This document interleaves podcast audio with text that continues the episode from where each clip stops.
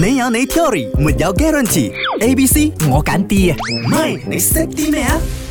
嗱，先同大家講下眼鏡嘅呢個歷史。我其實十二歲開始戴眼鏡啦，嗯，就係戴廿年啦。 然之後我咧，嗯戴到而家嗰隻好厚嗰隻噶嘛，係咪？誒都後我啲近視咧 MCO 咗之後咧，越嚟越深啊越嚟越深，我成日啊以為我唔知係咪上一年紀老化咧， 我一直 check 住眼咧，醫生就講你冇老花，亦都冇散光，就係嗰個近視越嚟越深啊！我唔知點解，點解會咁樣嘅？我點知啊？如果你望清晰嘅嘢多啲，會唔會好啲？望遠啲，因為我覺得啊，即係同我哋嘅工作有關嘅，成日望住個 mon 咧，嗰啲藍光嗰啲會影你望響你。望你手機啫嘛，我八個蚊喎，係啦，我咪講你咯，越嚟越厚啊！ 所以我就越嚟越近視啦。話說咧，眼鏡咧其實最早嘅時候咧，十二世紀就已經開始啦，係嗯一個意大利人發明了眼鏡，用玻璃做噶啦，當然就係、嗯，咁啊，究竟乜嘢職業嘅人係世界上歷史記載第一個佩戴眼鏡嘅人呢？ A 畫家，B 醫生，C 裁縫。我答案係 C 啊，裁縫。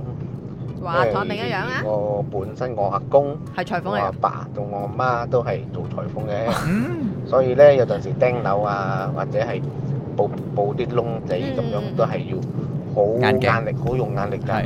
尤其是黑線同埋黑布嘅時候，都係好有壓力哦佢咧，無論你做多幾多年都好，都可能，如果係睇唔到嘅唔清楚嘅話，嗯，感覺唔到嘅話就係會督到手㗎啦。嗱，佢係因為屋企家族嘅呢一個情意結，係佢揀 C 啊嘛。係。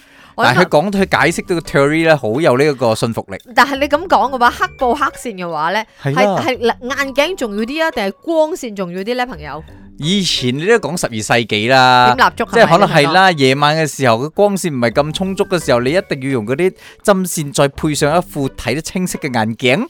你哋咁有信心咁就好啦。一二八九年呢，係意大利人發明咗眼鏡啦。其實歷史記載第一副眼鏡咧戴嘅人呢，係一個來自意大利嘅人啦，係嗯一三五二年至戴嘅。嗯，佢係為咗一間修道院所繪嘅壁畫而戴上咗呢個眼鏡。嗯畫家係啦，好嘢！裁縫喎，呢又做得幾好喎，係裁咪？縫。冇，由於唉我嫲咧以前啦，因為佢做大琴噶嘛，後來佢擴展佢嘅事業咧，我其實我屋企咧有一個好大好大嘅壁櫃咧，係擺啲裙褂同埋擺啲誒誒婚紗嘅。係咁我嫲會自己穿嗰啲豬仔啊，定乜嘢啊？戴唔戴繡啊眼鏡啊？嗰陣誒、時呃我又唔好覺佢戴眼鏡喎。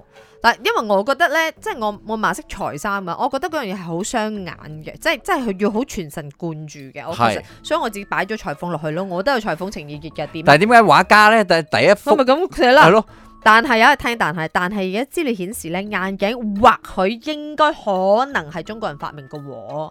但我揾咗好多這是也嘅不好說歷。史嘅記載咧，係眼係冇得鏡都對翻嘅係喎意大利人發明嘅。哦我揾咗維基就好啦，哦哦或者其他嘅呢啲意大利人，誒呃呢啲嘅文章都好啦，都係意大利人嘅。OK，見到答案咗，阿明又沉船啦。你有你 theory，沒有 guarantee。A、B、C 我揀 D 啊，唔係你識啲咩啊？